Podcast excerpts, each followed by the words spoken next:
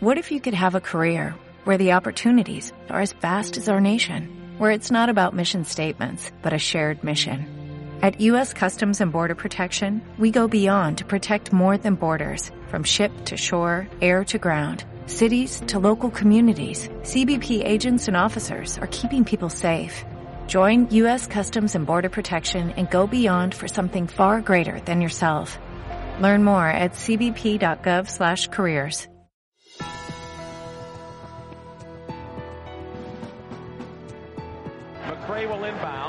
One second on the clock. Sampson. It goes. It's over. A miraculous shot by Ralph Sampson has given the Houston Rockets a trip to Boston for the NBA World Title.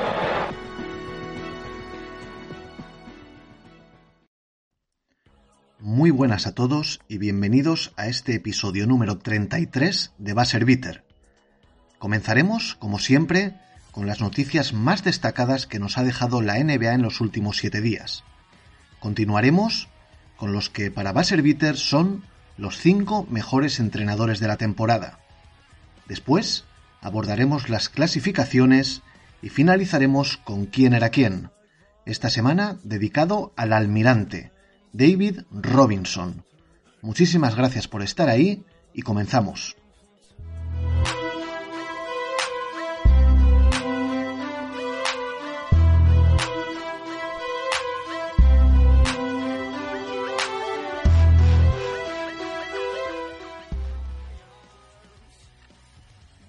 La NBA ha anunciado dos nuevos positivos por COVID en los 488 test realizados desde el pasado 21 de abril. En el partido entre Bucks y Nets, en el Fisher Forum de Milwaukee, los aficionados mayores de 16 años podían recibir la primera dosis de la vacuna Pfizer con la compra de la entrada al partido. Se supone que alrededor de un 70% de los jugadores NBA han recibido al menos la primera dosis de la vacuna. Dennis Schroeder, base de Los Ángeles Lakers, estará entre 10 y 14 días de baja por protocolo sanitario. Los New York Knicks están interesadísimos en incorporar al argentino Luca Vildoza, de 25 años y actualmente jugador del Vasconia, de cara a los playoffs. Vildoza tiene una cláusula de rescisión de 2 millones con el Vasconia y los Knicks serían cargo de alrededor de 750.000 dólares. Estamos a la espera de la confirmación oficial del fichaje del argentino por los Knicks, o si bien el jugador continuará en la Liga Española.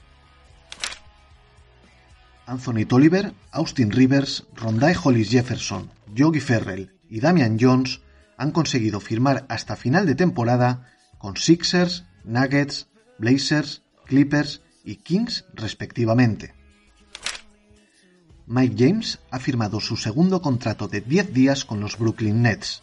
En caso de que el equipo de Steve Nash quiera continuar con Mike James en sus filas, ya debería de darle un contrato hasta final de temporada. Mo Wagner, cortado por Boston para hacerle hueco en el roster a Jabari Parker, se ha comprometido hasta final de temporada con Orlando Magic. Anderson Varejao firmará con los Cleveland Cavaliers hasta final de temporada. No, aunque pueda parecerlo, no es una fake news. Con la temporada ya perdida y fuera de playoff, los Cavs quieren premiar la trayectoria del brasileño, quien estuvo durante 12 temporadas en Ohio. El último partido de Varellao en la NBA fue en 2017, cuando formaba parte de los Golden State Warriors. Vamos con el parte de lesiones. Derrick White baja sensibilísima en los San Antonio Spurs para lo que resta de temporada. El base ha sufrido un esguince de tobillo, aunque la lesión no requiere cirugía. Tras perderse varios partidos al inicio de temporada y una lenta puesta a punto, White llevaba varias semanas a muy buen nivel, y en los últimos 10 partidos estaba firmando casi 18 puntos por encuentro. Kelly Oubre Jr. puede perderse también lo que resta de temporada, en este caso por una lesión de ligamento en su muñeca, y una fractura en la palma de su mano izquierda. Jared Culver ya no volverá a jugar con los Timberwolves esta temporada. La culpa, una operación de tobillo. Y finalizamos con la lesión de rodilla de Tyrese Halliburton.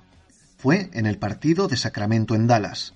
A falta de pruebas pertinentes, la lesión pinta fea, aunque desde la franquicia quieren ser optimistas. Kevin Porter, el disco lo escolta de los Rockets, fue multado con 50.000 dólares por la NBA al saltarse los protocolos COVID y acudir a un club en Miami el pasado 19 de abril. Al partido siguiente de confirmarse la multa, el bueno de Porter le anotó a los Bucks 50 puntos y repartió 10 asistencias, siendo a sus 20 años el jugador más joven en lograr estos números. Partido histórico el que jugaron en el Garden los Spurs y los Celtics. Por un lado, Jason Tatum igualó a Larry Bird como Celtic con más puntos en un partido, concretamente 60. Tatum hizo 21 en el último cuarto, 10 en el tiempo extra y no perdió ni un solo balón. Por otro lado, los de Boston remontaron 32 puntos a San Antonio, la mayor remontada en la historia verde el 95-152 de los Pacers en Oklahoma supone la peor derrota de un equipo local en la historia. Menos 57 para unos Thunder montados en el tanque desde hace ya varias semanas. Carmelo Anthony superó a Elvin Hayes en la tabla de anotadores históricos y se coloca en la posición número 10 con sus 27.314 puntos. Un rumor los Philadelphia 76ers no se olvidan de Kyle Lowry e intentarán hacerse con el base de los Raptors este verano vía Sing and Trade. Y finalizamos esta primera parte del programa con los jugadores de la semana. En la conferencia oeste, Devin Booker se ha ido a 29,3 puntos, 4 rebotes y 3,5 asistencias en el 4 a 0 de los Phoenix Suns. Es la tercera vez que Booker es nombrado jugador de la semana esta temporada. En la conferencia este, Jason Tatum tuvo unas medias de 42,7 puntos, 6 rebotes y 6 asistencias en el 2 a 2 de los Boston Celtics. Y ahora nos vamos con los 5 mejores entrenadores para buzzer beater durante esta temporada y con las clasificaciones.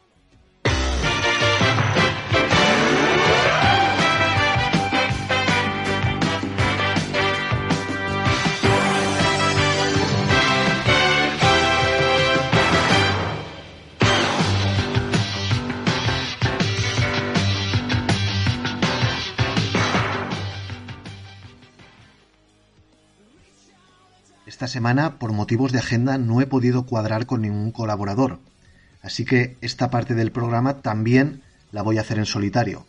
Espero que no se os haga demasiado pesado el estar en una sola voz lo que resta del podcast, que me acompañéis hasta el final del episodio y que la información sea de vuestro agrado. Bien, vamos a empezar con los que para Basser Bitter han sido los cinco mejores entrenadores de la temporada. Es evidente que en las apuestas y en los distintos podcasts y, artículos suelen aparecer cuatro que son fijos en esta ecuación. Normalmente tres seguro que son fijos, que son Quinn Snyder de Utah Jazz, Tom Thibodeau de New York Knicks y Monty Williams de Phoenix Suns. Evidentemente para mí también estos tres están en el top 5 ¿no? de los mejores entrenadores de la temporada. Pero vamos a empezar con los dos que yo creo que también se merecen estar arriba en las votaciones para el Coach of the Year. Comenzamos eh, con Nate McMillan. Seguramente esté en pocas eh, quinielas eh, para el premio al mejor entrenador del año, sobre todo porque no inició la temporada con los Atlanta Hawks. Hay que recordar que Macmillan sustituyó a Lloyd Pierce cuando el equipo de Atlanta iba en picado, con un balance de 14-20 y una revolución importante en el vestuario. Eh, voces críticas de, sobre todo de las dos estrellas, Trey Young y John Collins. También es cierto que el pobre Pierce se encontró con un inicio eh, plagado por las lesiones y las ausencias. Galinari, Rayon Rondo, por supuesto Chris Dunn, en fin, no lo tuvo fácil y eh, parece claro, o más que claro, cristalino, que los jugadores le hicieron la cama descaradamente a un Joey Pierce que ya yo creo que acabó la temporada pasada eh, medio tocado y que el dubitativo inicio de un equipo que se había reforzado de manera bastante, bastante buena, ha sido eh, pues finalmente la puntilla que le faltaba. Recordemos 14-20, entró Nate McMillan, que era el, era el entrenador asistente de Pierce hasta ese momento, sigue siendo un entrenador interino, pero bueno, en estos momentos Macmillan tiene un balance de 22-10 con el equipo de Georgia, tiene al equipo quinto en la conferencia este, en dura pugna con los New York Knicks por la cuarta posición y ahora mismo el equipo luce un balance de 36-30. Macmillan, que ya tenía experiencia en Seattle desde, 2000 a 2005, en Portland desde, 2005 a 2012 y con Indiana Pacers desde 2016 a 2020. Es verdad que Macmillan salió por la puerta de atrás del equipo de Indianápolis porque siempre ha sido un entrenador que ha firmado muy buena regular season, pero que en playoff no ha dado la talla. De hecho, eh, los Pacers se lo cargaron después del 0-4 que les endosaron los Miami Heat en la burbuja la pasada temporada. Pero bueno, Macmillan es lo que es, tiene un perfil eh, muy marcado, un entrenador duro, rígido, defensivo principalmente, pero bueno, eh, quizá fuera eso lo que necesitaban los jóvenes halcones. Hay que decir que los Hawks, que están en muy buena racha y que son, pues eso, una, una de las potencias en la conferencia este, siguen contando con las lesiones de, de André Hunter y de Cam Reddish, dos jugadores a priori muy importantes en el proyecto y con mucho futuro. Pues bueno, Macmillan apenas ha podido contar con estos dos jugadores y también han sufrido eh, lesiones más pequeñas como la de Trey Young recientemente y la de John Collins, ambos con esguinces.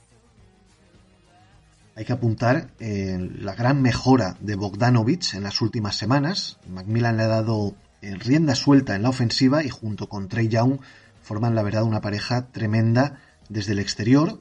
En defensa, pues el equipo evidentemente no es un equipo que esté enfocado hacia, hacia el esfuerzo y la defensa y solamente Clint Capella era un jugador diferencial en este aspecto. Pero bueno, Macmillan ha incorporado en el quinteto titular, dadas las ausencias, a Tony Snell, que es otra pieza eh, que tiene en la defensa su, mayor y seguramente única virtud en este jugador, y también está, mm, está rindiendo bastante bien, incluso eh, a modo anecdótico, Snell fue capaz incluso de ganar un partido con una base beater. Seguramente ni en, ni en, sus sueños más húmedos hubiera pensado este jugador decidir un partido eh, sobre la bocina.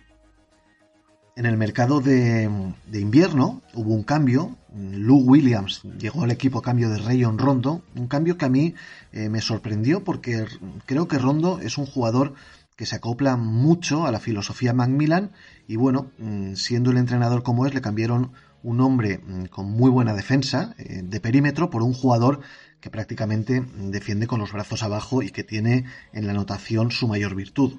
Pues bueno, Macmillan también se ha sabido acoplar a este, a este cambio.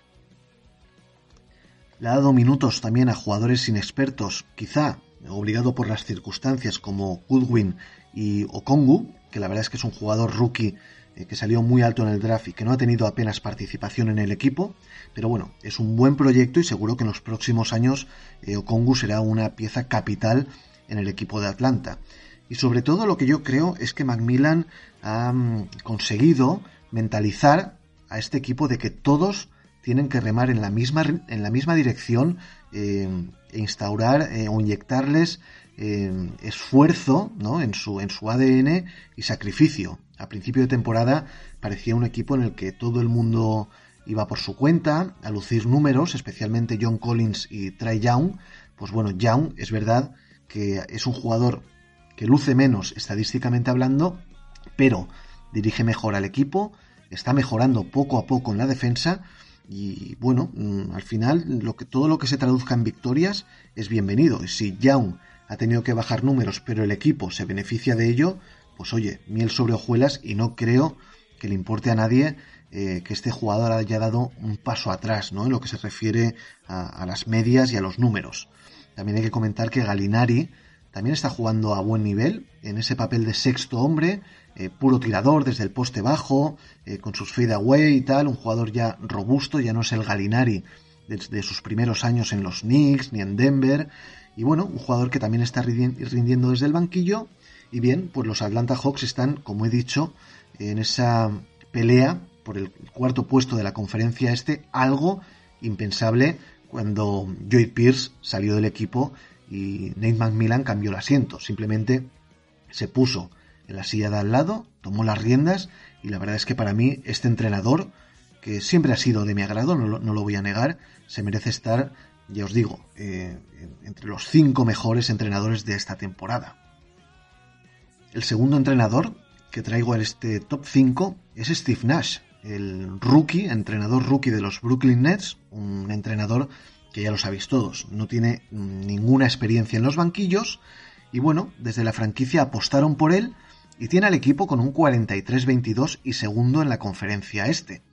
Es verdad que tú ves el roster, Kyrie Irving, Kevin Durant, James Harden, Blake Griffin, pero yo creo que hay que darle el mérito que merece el canadiense. ¿Por qué?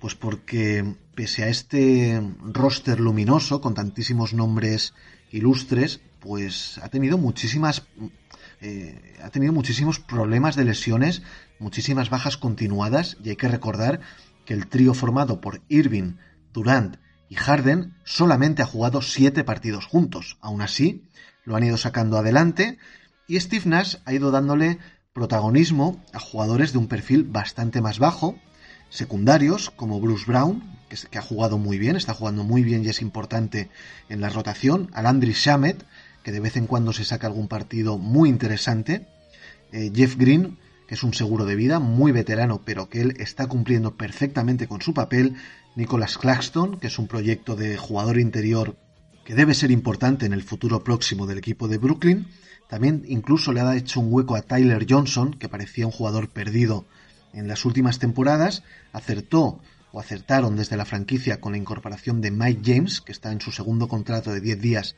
y que es un jugador absolutamente contrastado en Europa, pero en la NBA solamente con un año de experiencia. Y bueno, lo han firmado, también le ha dado sus minutos, están rindiendo bien y ha conseguido Steve Nash que todos vayan en la misma dirección. Es verdad que a ser el primer año de un proyecto y con tantísimas estrellas motivadas todo parece más sencillo, yo creo que este año Nash no se va a encontrar, salvo que tengan muy mal dadas en playoff, con voces discordantes dentro del vestuario. Me parece que tanto Durant como Harden y como Irving eh, se van a sacrificar por el equipo y no van a poner malas caras ni van a dejar ninguna declaración altisonante criticando ni muchísimo menos a su entrenador. Me parece que el objetivo es claro, es el anillo y todos van a ir en una dirección y ojo, salvo desastre capital en alguna eliminatoria, que se vean ellos eh, jugando muy mal y con un marcador global en contra muy, muy difícil de levantar, yo creo que esta temporada en ese aspecto Nash no va a tener ningún problema. Pero bueno, eh, ya el, canadiense en sus años de, jugador ya demostró ser un hombre mm, muy capacitado para llevar la batuta de un grupo, eh, intentar ser un líder en pista, ahora lo será en vestuario, es un, hombre que sabe, seguramente sabe, sepa muy bien gestionar los egos del grupo, y yo creo que tiene un mérito también muy importante, porque muchas veces decimos que con grandes jugadores es más fácil eh, hacer un, equipo ganador y que salgan bien las cosas, pero no siempre es así, no siempre la acumulación de estrellas eh, evita que seas señalado, de, de que no se, se te se te revoluciona el gallinero y yo creo que en este aspecto Nash lo está haciendo muy bien. Hay que ver en playoff y a la hora de la toma de, decisiones en momentos calientes, ver si Steve Nash es capaz de dibujar una jugada para un jugador en, concreto o son eh, cualquiera de los miembros del Big Three quienes deciden cómo gestionar esa jugada o esa serie de jugadas. Vamos a ver, seguramente entramos cuando lleguen los playoffs en la parte más importante de la temporada, eso es obvio, y ahí se verán seguramente las costuras de Steve Nash, que no olvidemos que es, eh, como he repetido ya en una o dos veces, es un entrenador novato que no tiene experiencia y lo lógico sería que, en tiempo de postemporada se vieran sus limitaciones. Pero bueno, yo creo que de momento, con lo que está haciendo y teniendo a los Nets ahí, ahí arriba, también se merece Steve Nash tener bastantes votos a la hora del premio al entrenador del año. El tercero, para mí en esta clasificación, debería ser eh, Quinn Snyder, el entrenador jefe de los Utah Jazz. Está eh, entrenando a los Jazz desde 2014, está en su séptima temporada. Y hay que recordar que la temporada pasada, la de la burbuja, la terminaron con un balance de 44-28, sextos del oeste, y perdieron en primera ronda con los Denver Nuggets, en aquella serie en la que Jamal Murray y Donovan Mitchell se convirtieron en pistoleros del oeste y que eh, en la que los de Colorado les remontaron a los mormones un 3-1 cuando el equipo de Utah tenía un 3-1 a favor, pues bien, Denver confirmó la primera de sus dos remontadas en playoff y acabaron saliendo por la puerta de atrás la temporada pasada. Quien más quien menos esperaba una temporada poco más o menos similar a la pasada, un equipo que en las últimas temporadas se ha movido entre ese puesto sexto, séptimo, quinto, alguna vez, pero han explotado, han explotado durante esta regular season, ahora mismo están en una pelea tremenda con los Phoenix Suns para acabar primeros de la conferencia oeste, su balance es de 47-18 y eh, yo creo que el mérito de, de Quinn Snyder esta temporada, aparte de, de mantener la continuidad, la continuidad del grupo y del estilo es la recuperación de Mike Conley, que ha estado eh, pues a su mejor nivel, ¿no? Y ha jugado su primer All-Star en su carrera. Y también ha logrado que esa relación tirante entre Donovan Mitchell y Rudy Gobert por el tema del COVID haya quedado en un mal sueño, ¿no? Ya quedan muy lejos, quedan muy lejos los días en los que en los que Donovan Mitchell estaba enfadado con Gobert, se especuló con una posible salida incluso del francés durante la postemporada. Y bueno, al final eh, todo ha seguido su curso y, han mantenido una relación al menos muy profesional. No se ha notado para nada que estuviera agrietada esa amistad. Y bueno, yo creo que, en este aspecto Quinn Snyder también tiene mucho, mucho que ver. También no hay que, no hay que olvidar el extraordinario nivel de Jordan Clarkson desde el banquillo, seguramente eh, principal favorito, mejor sexto hombre de la temporada.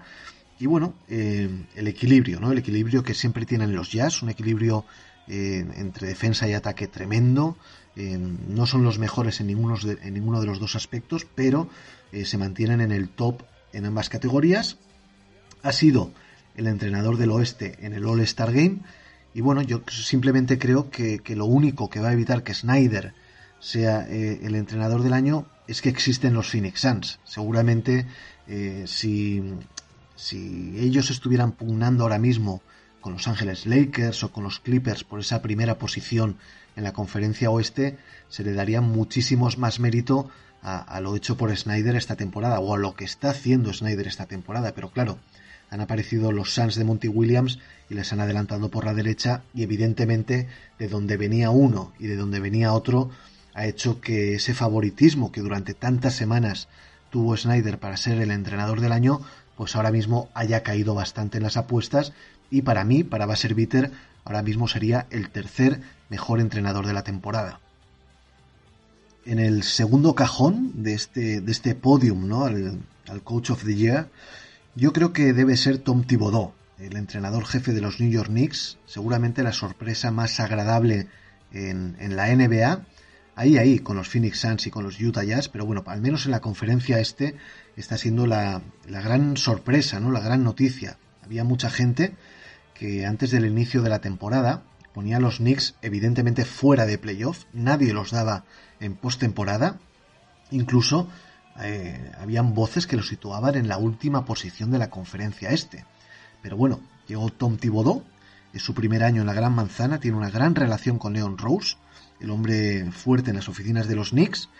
Y bueno, en su tercer equipo, hay que decir que, estuvo cinco temporadas en Chicago, que por supuesto eh, metió a los Bulls en playoff en la época dorada de, Derrick Rose, Joaquim Noah, Lou Olden. Eh, también estuvo tres temporadas en Minnesota, consiguió meter a los Timberwolves en playoff también, en un equipo en el que estaban Jimmy Butler, Andrew Wiggins y Carl Anthony Towns como jugadores más destacados. De allí salió muy escaldado, eh, se le revolucionó el vestuario. Es un entrenador que, es complicado. Es complicado porque es muy intenso. Es un, es un entrenador que vive 25 horas al día por y para el baloncesto y exige la misma implicación a sus jugadores. Eh, los exprime de manera tremenda y bueno, un entrenador que si le compras, eh, le compras su manera de ser y su manera de entender la vida y el baloncesto, pues, pues es muy importante y, da sus frutos, ¿no? Lo que pasa es que siempre se ha dicho que, que, es complicado. Es complicado que los jugadores aguanten más de 3, 4 temporadas con Thibodeau porque acaban absolutamente hartos. Él está en su primera temporada en los Knicks. Los tiene cuartos en la conferencia este. A un partido y medio de Atlanta que van quintos. Y yo creo que con lo poco que queda, eh, con lo poco que queda de regular season eh, puede mantener a los Knicks con el factor cancha a favor en la primera ronda de, de playoff. Hay que decir que los Knicks no estaban en, en playoff desde la temporada 2012-2013, es decir, hace, mm, pues hace ocho temporadas que no van a estar los Knickerbockers en postemporada. Y bueno, a su favor, evidentemente, el nivel, el nivelazo, diría yo, de Julius Randle. Un hombre que estaba absolutamente bajo sospecha antes de iniciar la temporada. Ellos draftearon a Obi Toppin y hubieron algunos rumores de una posible salida de Randall para que Toppin fuera el power forward titular del equipo. No salió Randall del equipo. Eh, la temporada pasada la hizo bien, decente numéricamente hablando, pero tenía poca incidencia en el juego, no era diferencial y esta temporada se ha visto un Randall absolutamente diferente. Es de estos jugadores que le ha comprado la teoría, ha comprado el producto de Thibodeau y va a muerte con él. Está haciendo indudablemente eh, la mejor temporada de su carrera. Hay incluso quien lo pone en el top 5 para el MVP de la temporada. No seré yo quien, niegue eh, semejante privilegio, porque desde luego la temporada de Randall está siendo asombrosa, fantástica y está siendo evidentemente el estandarte de estos New York Knicks y la, y la razón fundamental de que el equipo del Madison esté donde está y que esté dando tantísimas alegrías a sus aficionados. Eh, la defensa, pues bueno, los, los Knicks para mí tienen la mejor defensa de la NBA. Numéricamente hablando no sé cómo están, seguro que están top, pero me parece que es una defensa muy muy agresiva. Eh, por dentro tienen dos jugadores eh, tremendos como Mitchell Robinson, que es verdad que ha estado prácticamente toda la temporada lesionado, pero bueno, no él es un jugador que defensivamente está dando un gran nivel. Gibson, eh, que llegó mediada la temporada, otro de los pupilos de Thibodeau, tanto en Chicago como en Minnesota, pues bueno, eh, Thibodeau lo trajo al equipo y también le está dando una solidez tremenda en la defensa interior. Y por fuera también, manos muy rápidas, muchas piernas y sobre todo un equipo muy muy motivado que sabe que es mm, eh, detrás, bajando el culo, donde tienen que dar su mejor nivel para eh, poder ganar los partidos, ¿no? O ser al menos competitivos. Yo creo que la defensa de los Knicks es fabulosa. Es verdad que Thibodeau siempre ha hecho que las defensas de, que las defensas de sus equipos sean top y bueno, esta vez en, Nueva York no es una excepción.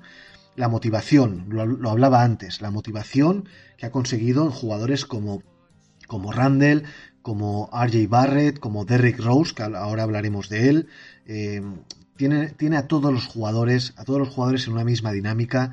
Eso es muy complicado y Thibodeau en este primer año lo ha conseguido. Luego también quería hablar de Emmanuel Quickly.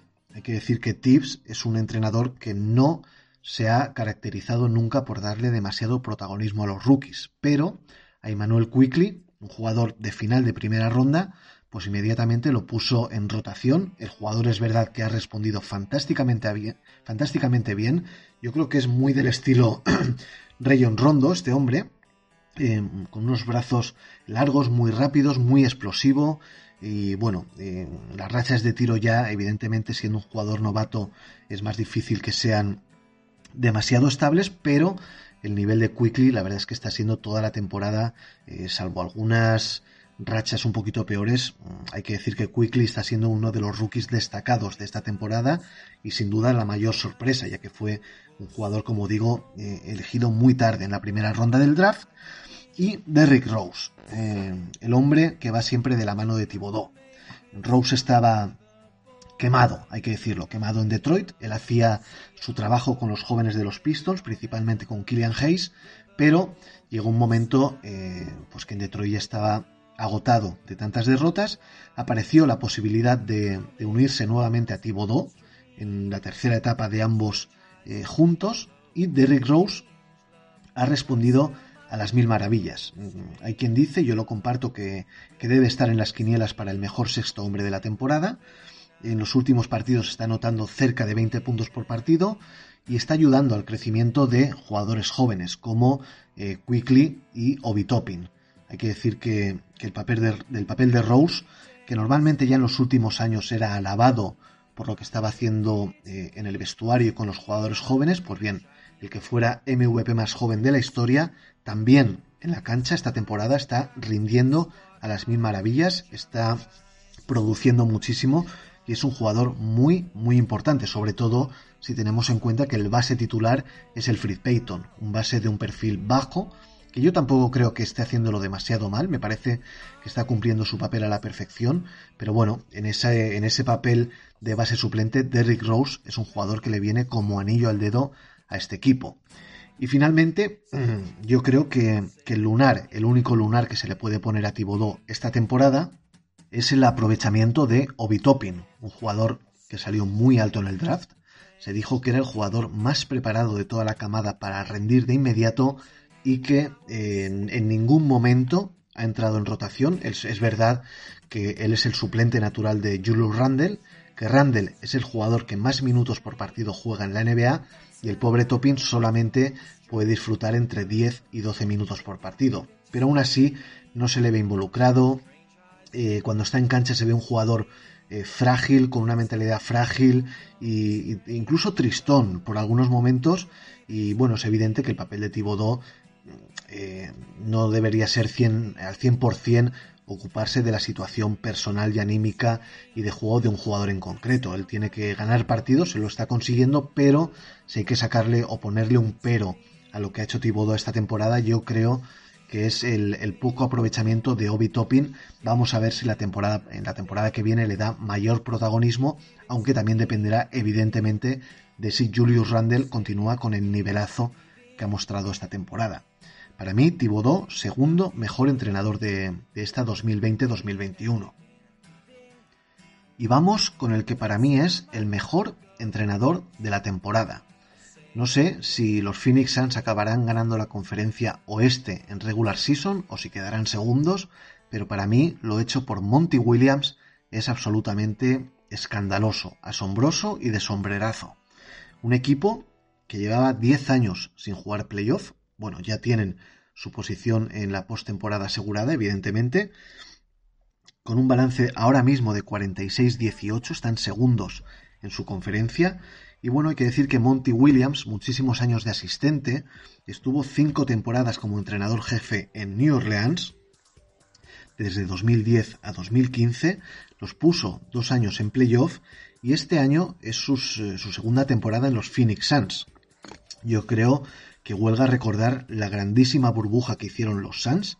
Eh, eh, fue el único equipo invicto en Orlando y eh, no les dio para llegar ni tan siquiera al play-in porque su inicio de temporada había sido bastante, bastante flojo.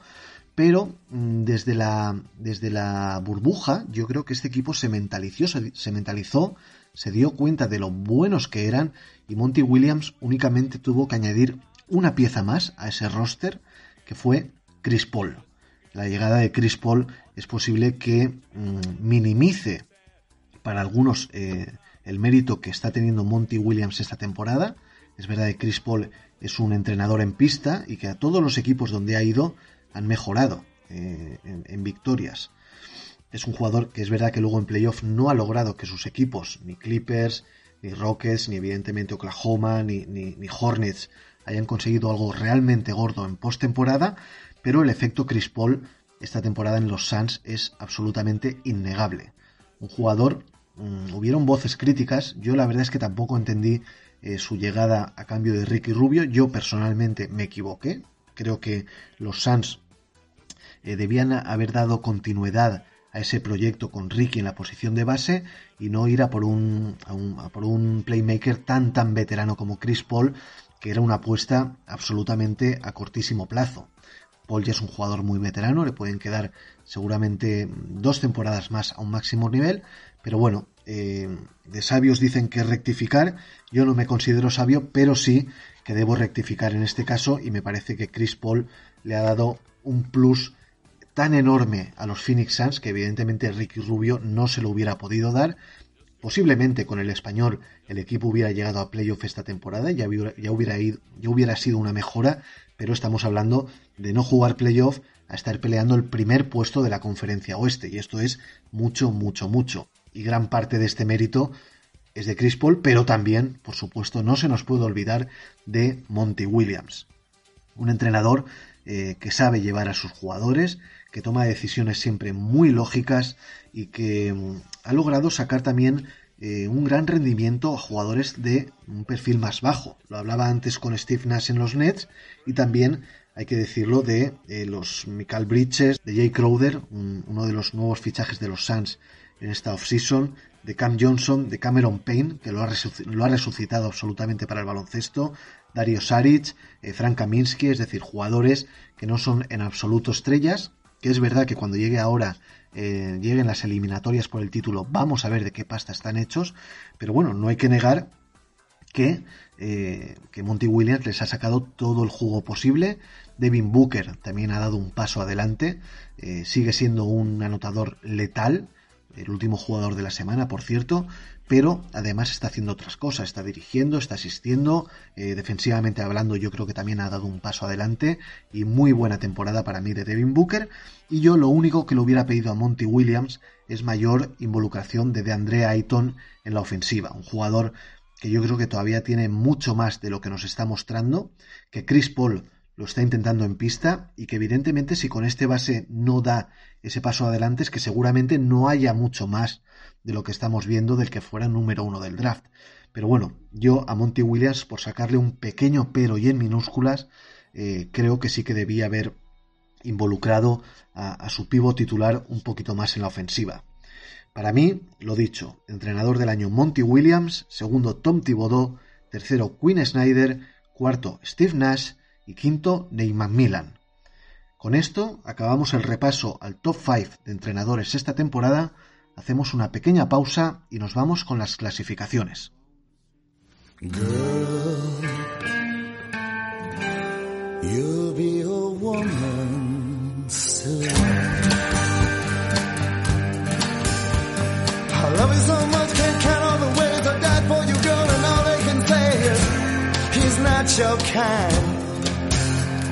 never get tired of putting it down, and I never know when I come around what I'm gonna find.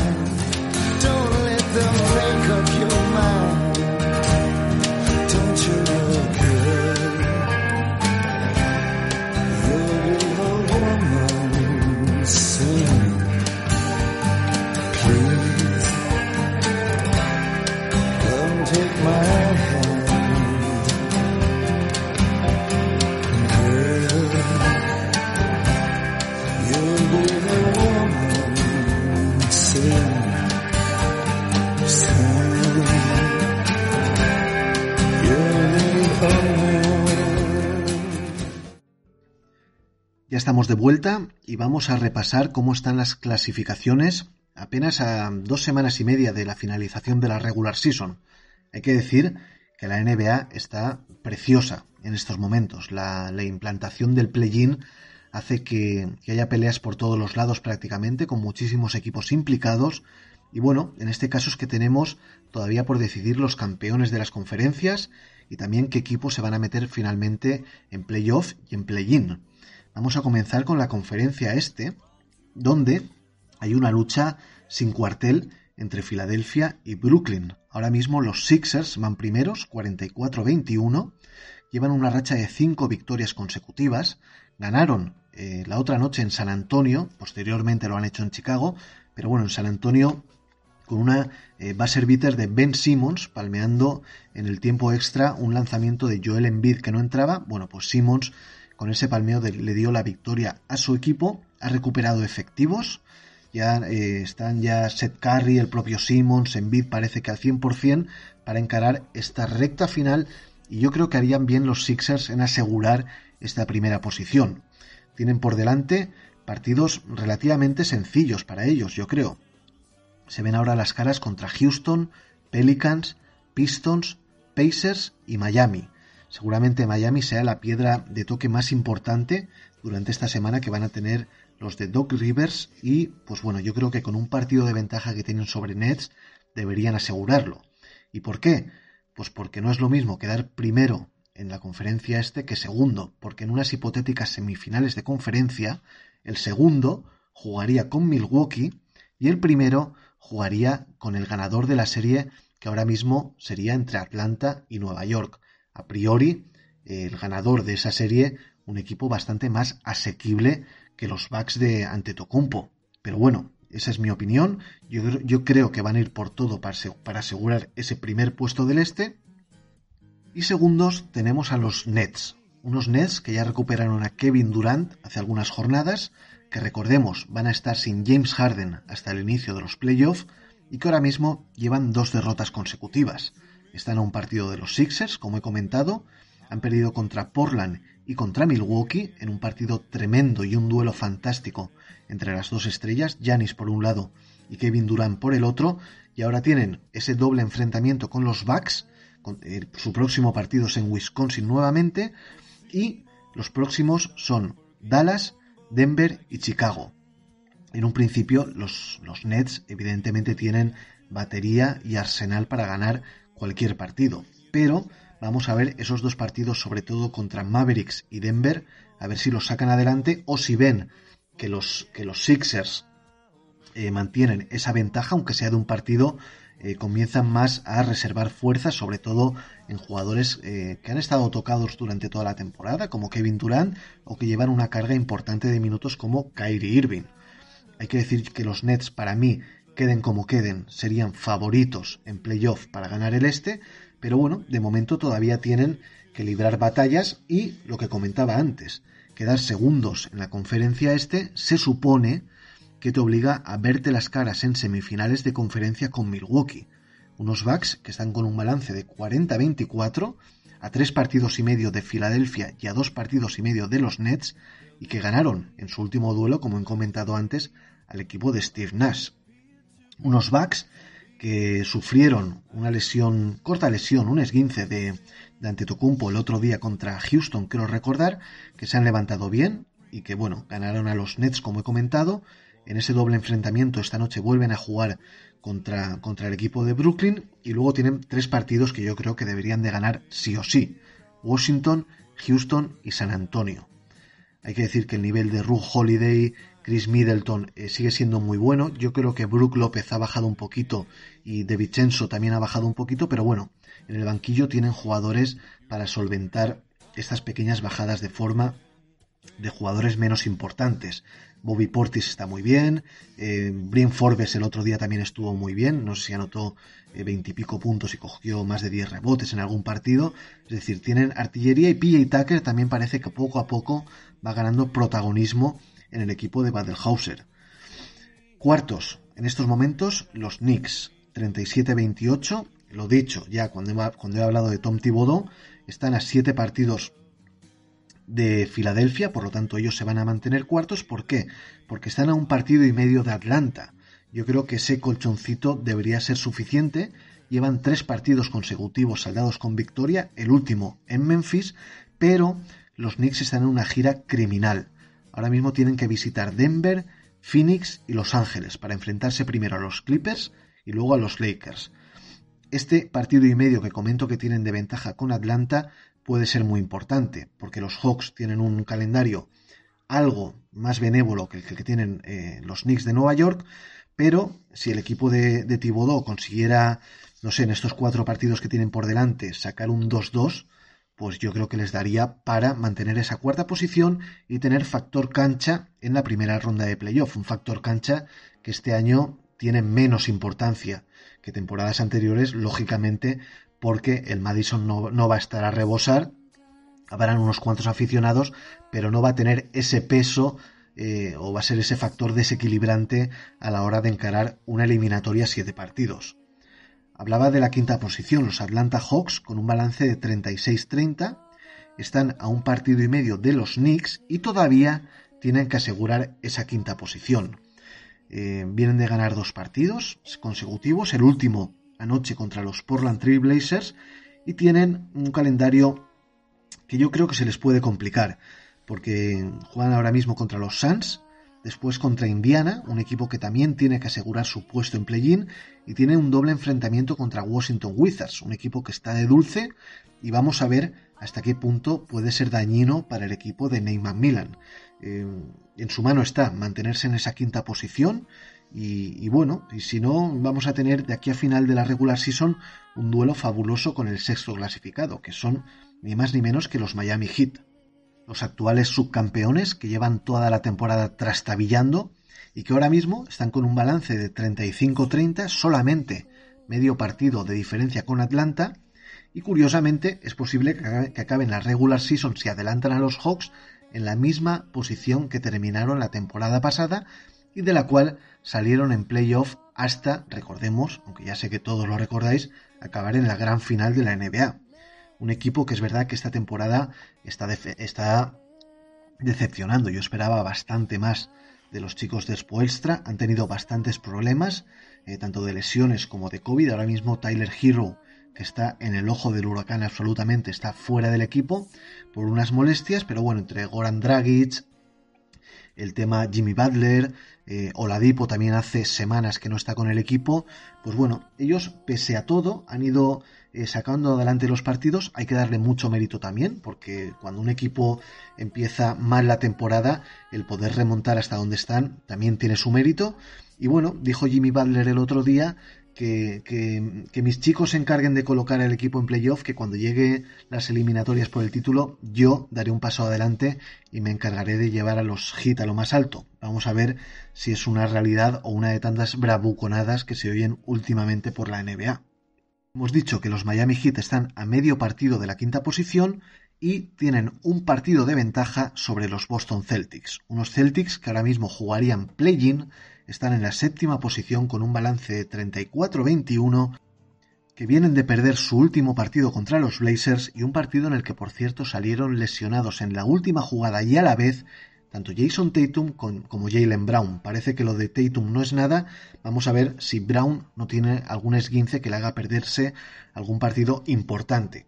Es verdad que ahora mismo tienen que jugar contra Orlando, contra Chicago y luego tienen un doble enfrentamiento contra los Miami Heat absolutamente definitivo para ver si el equipo del Trébol juega el play-in o se libra de, esta, de esta eliminatoria, acaba sexto en la conferencia este. Yo desde luego eh, me parece que Boston está teniendo una temporada muy muy irregular, que dudo que coja ahora mismo la velocidad de crucero y me parece que salvo sorpresa está abocado a, jugar una eliminatoria que yo al menos no esperaba que fueran a caer tan abajo eh, durante esta regular season antes del inicio de la misma.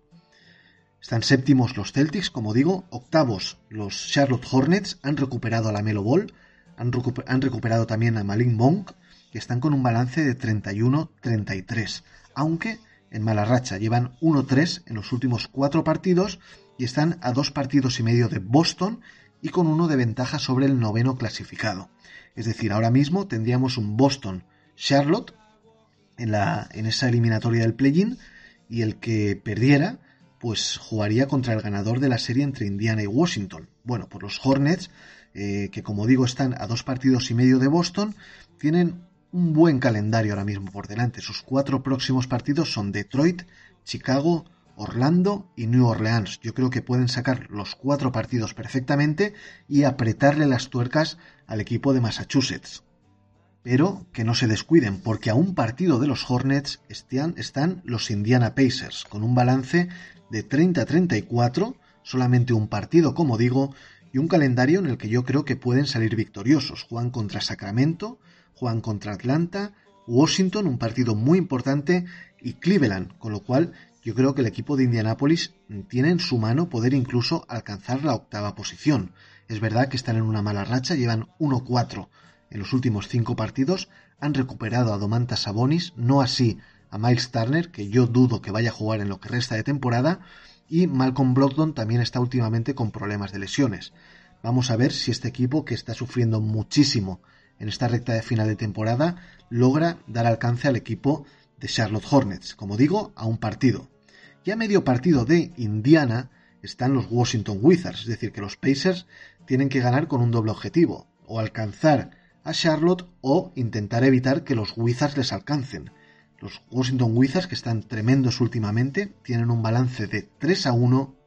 Como digo, a medio partido de los Pacers están viviendo los mejores partidos, las mejores semanas de Russell Westbrook, que aparte de acumular números, es verdad que está haciendo ahora su equipo ganar, se le ve muy involucrado y está siendo muy, muy efectivo. Hay que decir que en el último partido jugado por los, por los Wizards, Westbrook hizo 14 puntos, 21 rebotes y 24 asistencias con únicamente 8 tiros de campo, lo cual significa que está involucrando a otros jugadores como Rui Hachimura, como Raulsinho Neto, eh, David Bertrands, es decir, todo marcha muy bien por Washington y vamos a ver, porque ahora mismo si yo tuviera que gastar mi dinero, apostaría que los Washington Wizards acaban adelantando a los Indiana Pacers.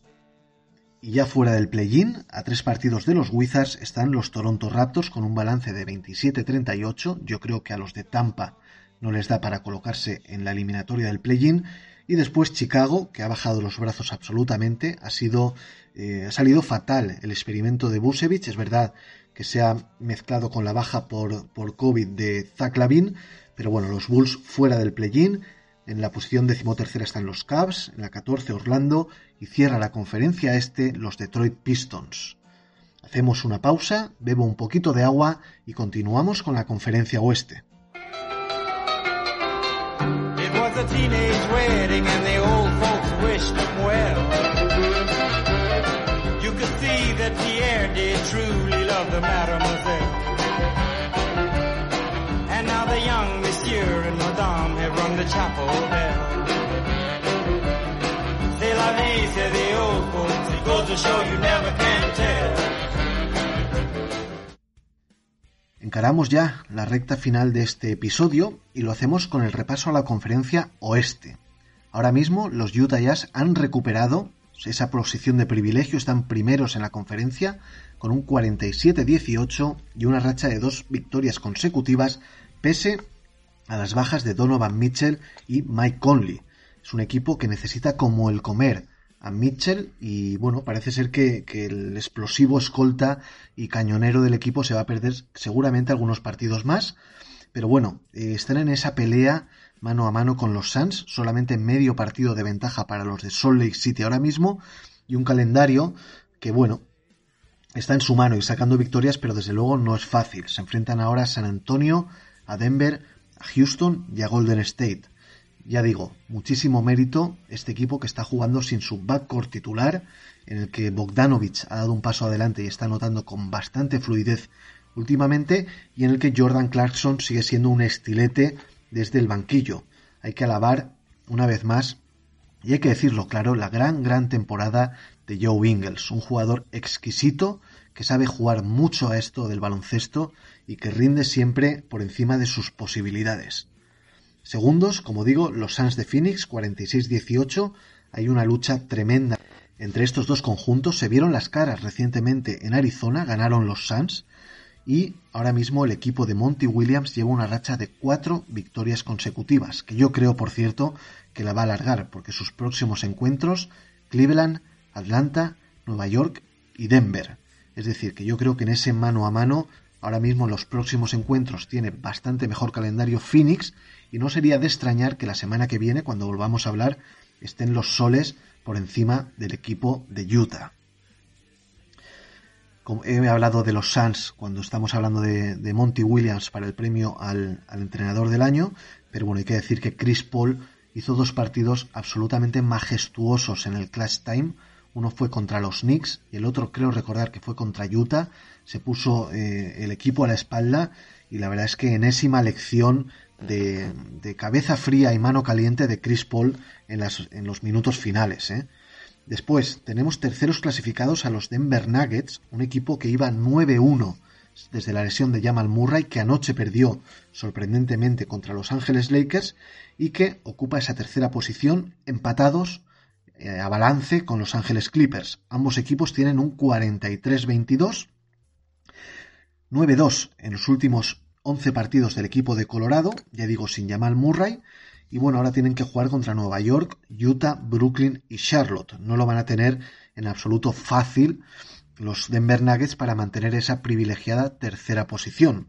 Hubo un partido durante esta semana en el que se enfrentaron estos dos conjuntos, los Nuggets y los Clippers. Fue en Los Ángeles y ganaron los Denver Nuggets con una gran actuación, una soberbia actuación, una más de Nikola Jokic y con una canasta en el clutch que yo creo que acabó siendo definitiva de Facundo Campazo, que está siendo el base titular del equipo de Mike Malone, dadas las ausencias de Murray y también de, de Monte Morris, y el argentino la verdad es que está rindiendo bastante, bastante bien. Tuvo un encontronazo, por cierto, estos días con Paul George, eh, Paul George una vez más se mostró eh, torpe ante los micrófonos y, haciendo un poco de menos con sus declaraciones a Campazo, seguramente sin saber el currículum vitae que tiene el argentino detrás de él. Pero bueno, hay, una, hay un mano a mano interesantísimo entre Denver y Los Ángeles Clippers por ver quién acaba tercero y quién acaba cuarto. Como digo, los Clippers mismo balance, 43-22, aunque llevan tres derrotas consecutivas, están pasando eh, bastantes apuros, aunque ha vuelto Kawhi Leonard al equipo, y ahora tienen que jugar contra Toronto, Lakers, Knicks y Toronto nuevamente. Vamos a ver si la incorporación de Kawhi Leonard ayuda al equipo angelino de salir de tan mala racha. Y hay que comentar también el gran partido que hizo de Marcus Cousins en el encuentro entre los Denver Nuggets. Eh, hizo creo que 16 puntos en, en 14-15 minutos y bueno, aunque no está físicamente al 100% ni lo va a estar en lo que le resta de carreras, es un jugador ya muy pesado, muy lento, pero bueno, la calidad la tiene ahí y en un momento dado puede ayudar al equipo de Tyron Lu. Ojito a la batalla que va a haber eh, de aquí a final de la regular season entre tres conjuntos, Los Ángeles Lakers, que ahora mismo van quintos, Dallas Mavericks sextos y Portland Trail Blazers que están en la séptima posición uno de ellos acabará en play-in, en esa séptima posición. Hay que decir que los Lakers eh, estaban están coqueteando y van a estar coqueteando con esa, ese séptimo puesto del oeste que les, les, obligaría a jugar una eliminatoria que desde luego no tenían previsto, eh, no te voy a decir a principio de temporada, pero hace un mes. Eh, LeBron James, quien por cierto ha vuelto ya al equipo de Altrantran, nos está viendo una gran versión de LeBron James. De hecho, jugó dos partidos y descansó el último encuentro precisamente ante Denver Nuggets y LeBron James ha alzado la voz de manera torpe. No le hace ningún bien este tipo de declaraciones al autodenominado rey porque se quejó del formato play-in diciendo que era basura y que debían despedir ¿no? Al, a quien se había inventado este formato. Bueno, no parecía importarle, o mejor dicho, decía todo lo contrario la temporada pasada, cuando su equipo estaba muy lejos de rozar estas posiciones de play-in. Eh, tampoco se le había oído hablar cuando su equipo marchaba top 4 en la conferencia oeste, pero ha sido verle las orejas al lobo y Lebron torpe, como he dicho antes, igualmente eh, con Paul George, torpe en sus declaraciones, eh, diciendo que, pues eso, que, que el play-in no vale para nada y que debían eliminarlo. Pues bueno, yo creo que eso no le hace ningún bien ni a él ni a Los Ángeles Lakers. Los Lakers, que llevan una racha de 1-3 en los últimos cuatro partidos y un balance de 37-28, tienen medio partido de ventaja sobre Dallas Mavericks. Y ojito porque el calendario es complicado. Ahora juegan contra Clippers, contra Portland, contra Phoenix y contra los Knicks. Supongo que LeBron estará de vuelta. Hay que decir que Anthony Davis poco a poco va cogiendo la marcha y se está viendo un mejor Davis, todo lo contrario que Andre Drummond, que desde luego no acaba de, arrancar, no está bien integrado en el esquema de Frank Vogel y en el último partido contra Denver, Marga Sol hizo bastante, bastante mejor papel que el nuevo jugador de los Lakers. Los Dallas Mavericks, 36-28, como he dicho a medio partido de los Lakers, llevan un balance de 6-3 en los últimos nueve partidos y las tres derrotas, curiosamente, contra los Sacramento Kings, lo cual es un pecado capital para un equipo que intenta evitar el play-in como sea y que haya perdido tres veces contra los Kings de Sacramento, un equipo que ya está fuera de circulación. Siguen con la baja eh, de, de, Porzingis, un jugador eh, de cristal, se está demostrando nuevamente esta temporada, tuvo un, un, esguince recientemente y no ha vuelto al equipo, Luka Doncic está haciendo lo que puede, el otro día hizo un partido absolutamente magistral, pero está demasiado solo. Eh, Doncic dio el otro día 20 asistencias, lo cual es un mérito tremendo teniendo en cuenta los compañeros que tiene alrededor. eh, Dorian Finney-Smith, eh, Stein, Maxi Cleaver, eh, Hardaway, Branson, pues bueno, George Richardson, que tampoco está dando el nivel que se esperaba a principio de temporada.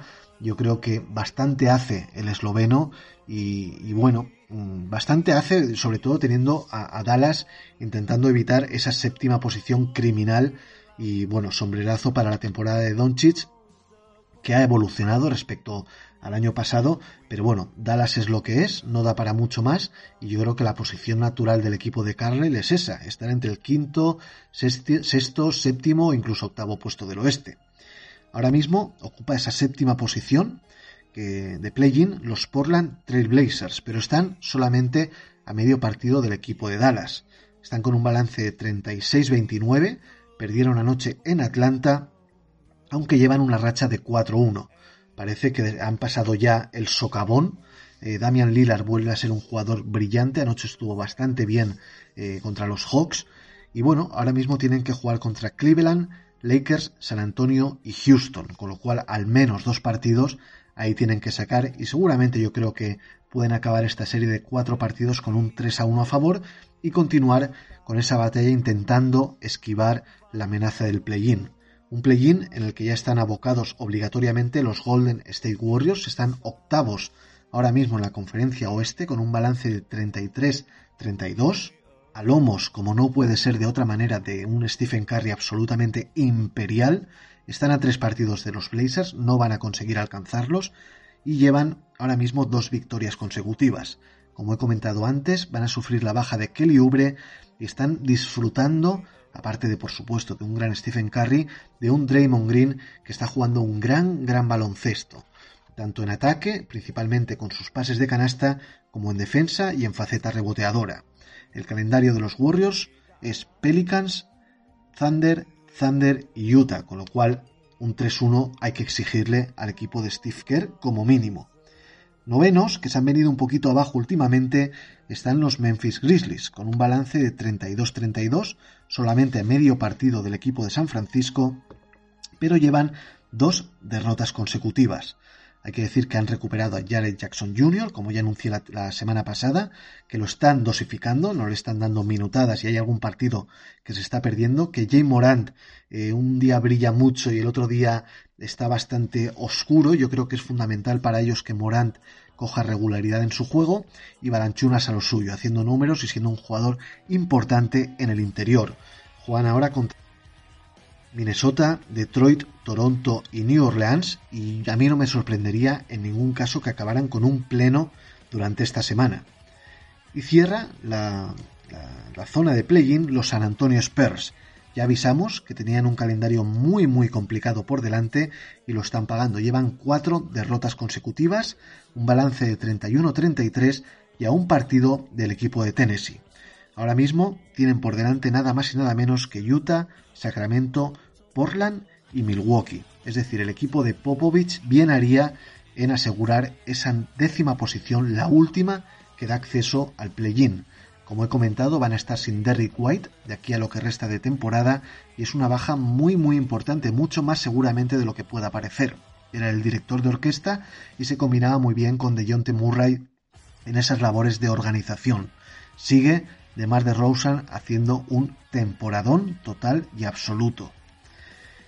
Estos son eh, Portland, Golden State, Memphis y San Antonio los equipos que están en play-in y yo no iba a comentar nada del, equipo que está en la posición número 11, pero dado eh, que San Antonio está en tan malísima racha que tiene un calendario tan complicado, hay que hablar de los Pelicans. Los Pelicans están con 29-36 a dos partidos y medio de San Antonio y un mejor calendario a priori. Juegan ahora contra Golden State, Filadelfia, Charlotte y Memphis, que es verdad que no son Marías, pero yo creo que son más asequibles que los equipos que tienen por delante los Spurs de San Antonio. Aún así, yo creo que dos partidos y medio son muchos y creo que Zion Williamson va a tener que esperar para jugar sus primeros playoffs. En la posición número 12 está Sacramento, en la 13 Oklahoma, en la 14 Minnesota, que se ha puesto a jugar justo ahora, que no vale para nada, y cierra la conferencia oeste los Houston Rockets. Hasta aquí el repaso a las clasificaciones Espero que no se os haya hecho demasiado ladrillo Y vamos a ir cerrando el programa. Y lo hacemos con quién era quién. Esta semana, y a petición de Fernando de Mestri desde Paraguay, nada más y nada menos, vamos a abordar la figura de David Robinson. Seguro que mi amigo Albert Molinari está contento con esta elección. Welcoming David tonight, two fellow Hall of Famers. His first head coach with the Spurs, Larry Brown, from the class of 2002, and Spurs legend George Gervin, class of 1996. Ladies and gentlemen, David Robinson. Thank you. I, I wrote a speech, but I don't think I'm even going to be able to get to it. Um, you know, I, I uh, this is a great honor. It's an incredible, incredible honor. David Maurice Robinson nació en Cayo Largo, Florida, en agosto de 1965. Enrolado en la Academia de la Marina, Navy, completó su ciclo universitario de 1983 a 1987. Tras una primera de tanteo, en las tres siguientes temporadas universitarias sobrepasó los 20 puntos por partido y 10 rebotes, rompiendo moldes en su año senior con 28 puntos y 12 rebotes de media. Antes de entrar a profesionales, Robinson se dio a conocer al mundo siendo la cabeza visible de la selección norteamericana en el Mundo Básquet de España de 1986, una cita saldada con rotundo éxito, y también en los Juegos Olímpicos de Seúl 88, aunque esta vez con un rotundo fracaso, cayendo los USA ante la URSS en la semifinal y siendo Robinson claramente superado por un Arvidas Sabonis recientemente recuperado de una gravísima lesión. En el draft de 1987, los San Antonio Spurs no tuvieron inconveniente en elegirle con el número uno, pese a que por obligaciones con la Marina norteamericana, Robinson no podría incorporarse al equipo tejano hasta dos años más tarde. The San Antonio Spurs select David Robinson from Navy. Scottie Pippen, Kevin Johnson, Horace Grant, Reggie Lewis, Mark Jackson y Reggie Miller fueron los otros jugadores destacados de aquella generación. Por fin, en la 89-90, el almirante debutaba en la NBA, con un impacto inmediato y convirtiéndose, desde el momento de su debut, en estrella. David Robinson fue, seguramente, el primer pivot moderno, un 216 con una musculatura tremenda para lo que se llevaba por entonces, capaz de correr la pista como cualquier jugador exterior, buena mano, ágil, contundente y defensivamente muy muy completo. Con él, los Spurs pasaron de ganar 21 partidos la temporada anterior a 56 en su año rookie, gracias por supuesto a los 24 puntos y 12 rebotes que su número 50 promedió por partido. Logró por cierto, meter a su equipo en postemporada. Durante las primeras siete temporadas de Dave en San Antonio, logró poner siempre a su equipo en playoff, y él se convirtió en un All-Star fijo cada año. Cierto es que las espuelas eran por entonces un buen equipo, pero sin llegar ni mucho menos a ser una gran potencia. Eso sí, Robinson ya era un jugador élite y en 1994 escribió una página gloriosa con un mano a mano con Shaquille O'Neal por ser el máximo anotador de la temporada, y cuya carrera, por ese galardón, deparó un final inesperado, fantástico y quizá, por qué no decirlo, algo vergonzoso. Con un partido por jugar, Shaq aventajaba a Robinson en la tabla de anotadores por escasas décimas. Para voltear el resultado, Robinson tenía que anotar 69 puntos ante Los Ángeles Clippers. Sin jugarse el equipo absolutamente nada, todo el juego de los Spurs se basó aquella noche en alimentar a su center, para así poder conseguir la proeza, y finalmente fueron 71 puntazos los que consiguió Robinson.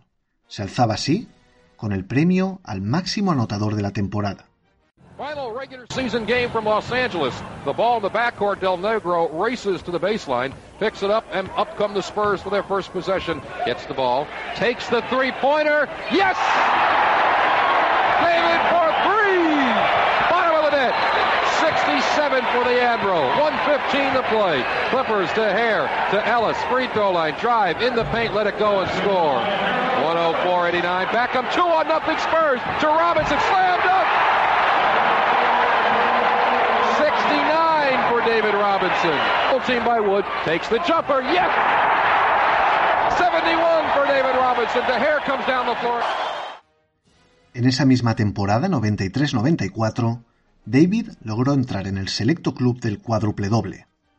Solo Nate Tharmon, Alvin Robertson y Hakim Olajuwon lo habían conseguido.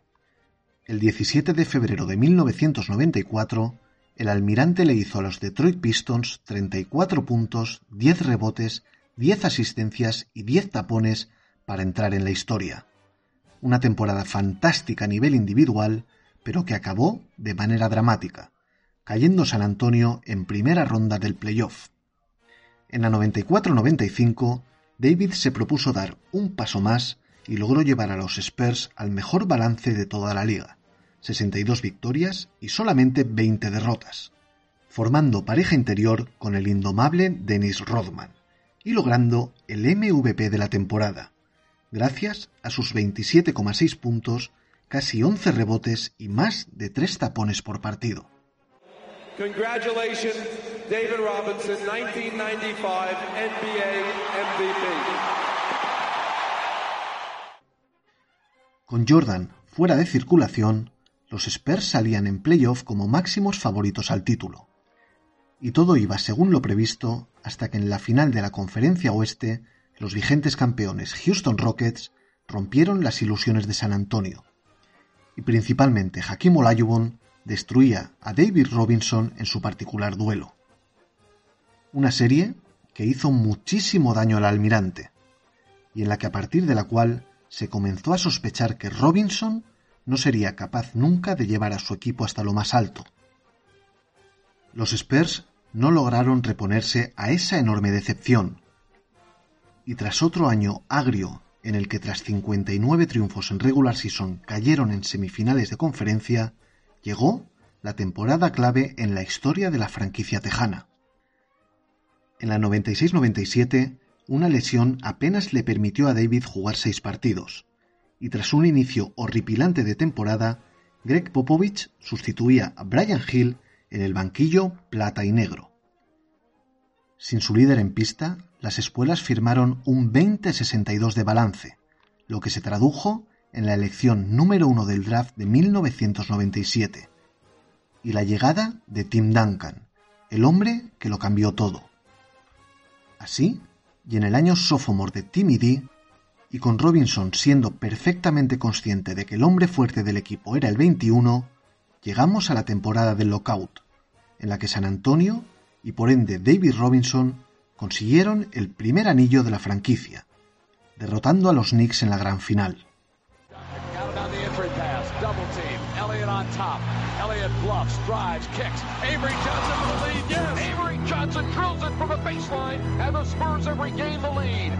Top. Elliott bluffs, drives, kicks. Avery Johnson for the lead. Yes. Avery Johnson drills it from the baseline, and the Spurs have regained the lead. 2.1 seconds remain to be played. The San Antonio Spurs lead the Knicks 78-77.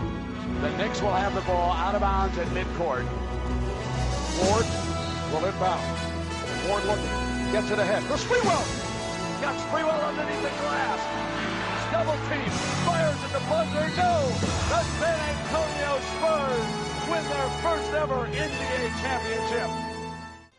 Robinson ya había bajado considerablemente sus números. Apenas 16 puntos por noche. Pero poco importaba si eso conllevaba lucir sortija y tener a su equipo en lo más alto. La tiranía Laker coincidió con la decadencia de un Robinson cada vez más a la sombra de Duncan pero su última temporada en activo le deparaba una nueva sorpresa, en este caso en forma de un segundo anillo. Fue en la 2002-2003, jugando apenas 64 partidos en liga regular para 8 puntos y 8 rebotes en 26 minutos. Pero no importaba, ese equipo ya era el de Duncan, Ginobili y Parker, y Robinson aportaba justo lo que se necesitaba y cuando era requerido. 4-2 ante los Nets en la gran final y broche de oro a una extraordinaria carrera de uno de los mejores pivos de toda la historia. Quizá minimizado por el hecho de no haber podido conseguir un título sin Tim Duncan a su lado, pero al fin y al cabo, uno de los centers referencia en la dura década de los 90. Y no es poca cosa, ya que en esa época la figura del hombre alto era el epicentro del juego, y compartió generación con tipos como Patty Wynn, Hakim Olajuwon, Shaquille O'Neal, Alonso Morning o Dikembe Mutombo. Además de acabar sus 14 temporadas en activo con unas medias de 21 puntos, 10,3 rebotes y 3 tapones por noche, poca broma por cierto, Robinson añade dos anillos, un MVP de la temporada, premio al Rookie del Año, jugador defensivo en 1992, dos oros olímpicos, 10 All-Stars, cuatro veces en el equipo ideal del año, cuatro en el equipo defensivo de la temporada, Hall of Fame desde el año 2009 y su icónico dorsal 50 retirado en la franquicia de su vida. Hoy nos despedimos con un extracto del último partido en activo de David Robinson. Sexto partido de la final del año 2003. Con casi 38 años y en una noche tan especial e importante para su equipo, el viejo Dave se despedía por todo lo alto. 13 puntos, 17 rebotes y dos tapones en 31 minutos. Vuelta al ruedo y puerta grande para él.